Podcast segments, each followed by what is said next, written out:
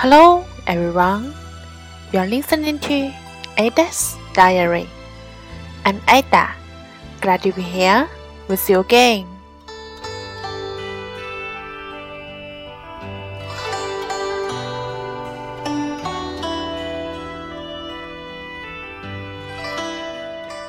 Hello，小伙伴们，大家晚上好。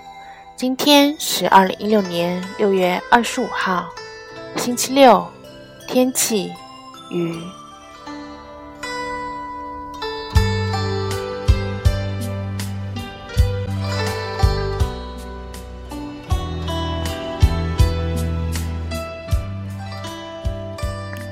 最近啊，我一直在忙找工作的事情。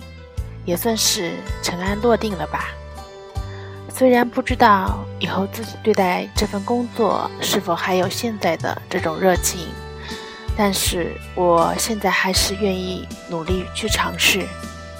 祝自己好运吧。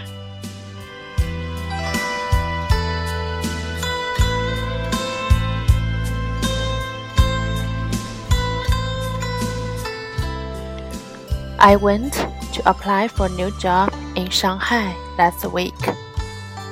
From Monday to Friday, my schedule was full.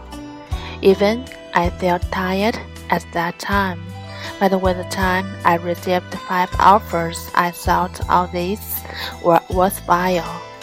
Finally, I chose one that seemed better, and I will start my new job on July 2nd.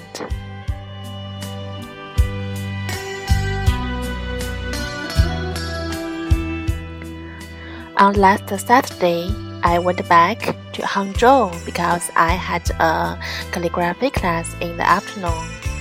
How devoted a teacher I am! Yeah?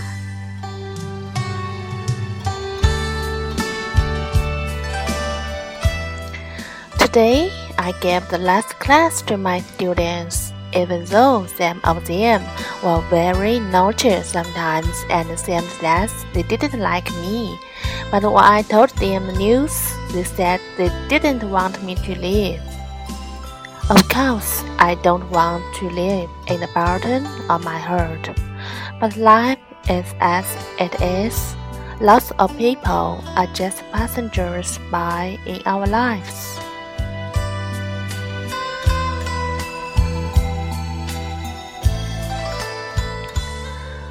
Goodbye, my lovely students. Wish all of you good futures.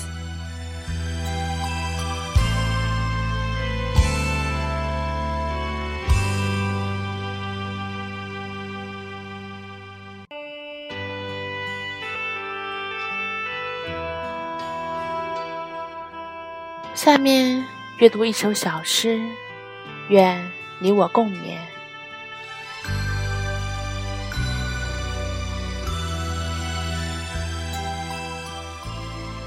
Follow your own course.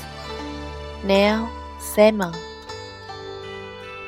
走自己的路，尼尔·西蒙。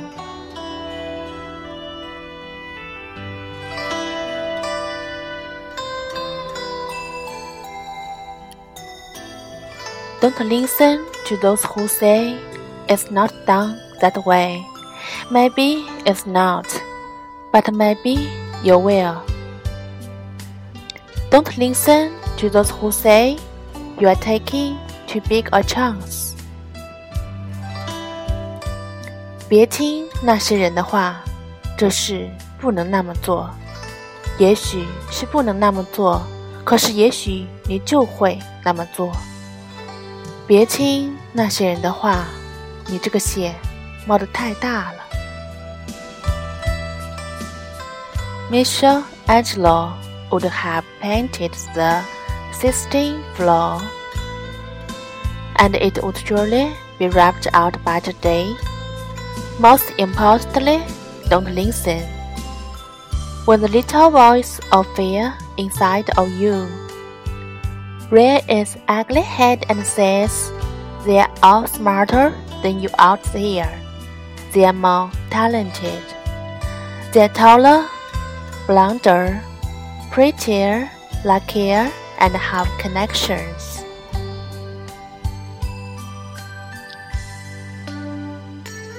米开朗基罗可能在西斯廷教堂的地板上做过画，到今天肯定已经被抹掉了。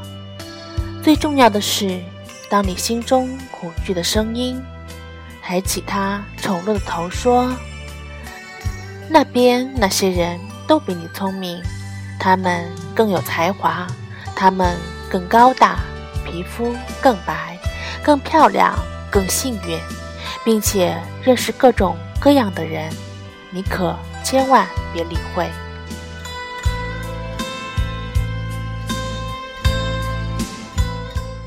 I firmly believe that if you follow a path that interests you, not to the exclusion of love, sensitivity, and cooperation with others, but with a strength or conviction that you can move others by your own efforts, and do not make success or failure the criteria by which you live. The chances are you'll be a person worthy of your own respect.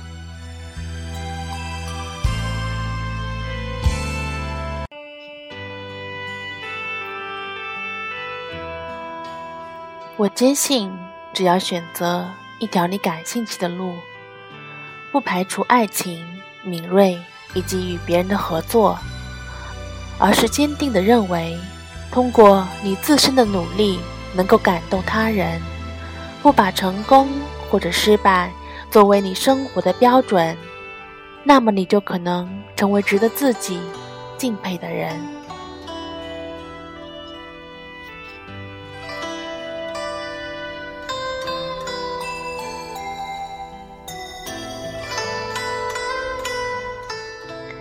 OK，that's all，今天就分享到这里啦，感谢您的收听，See you next time，拜拜。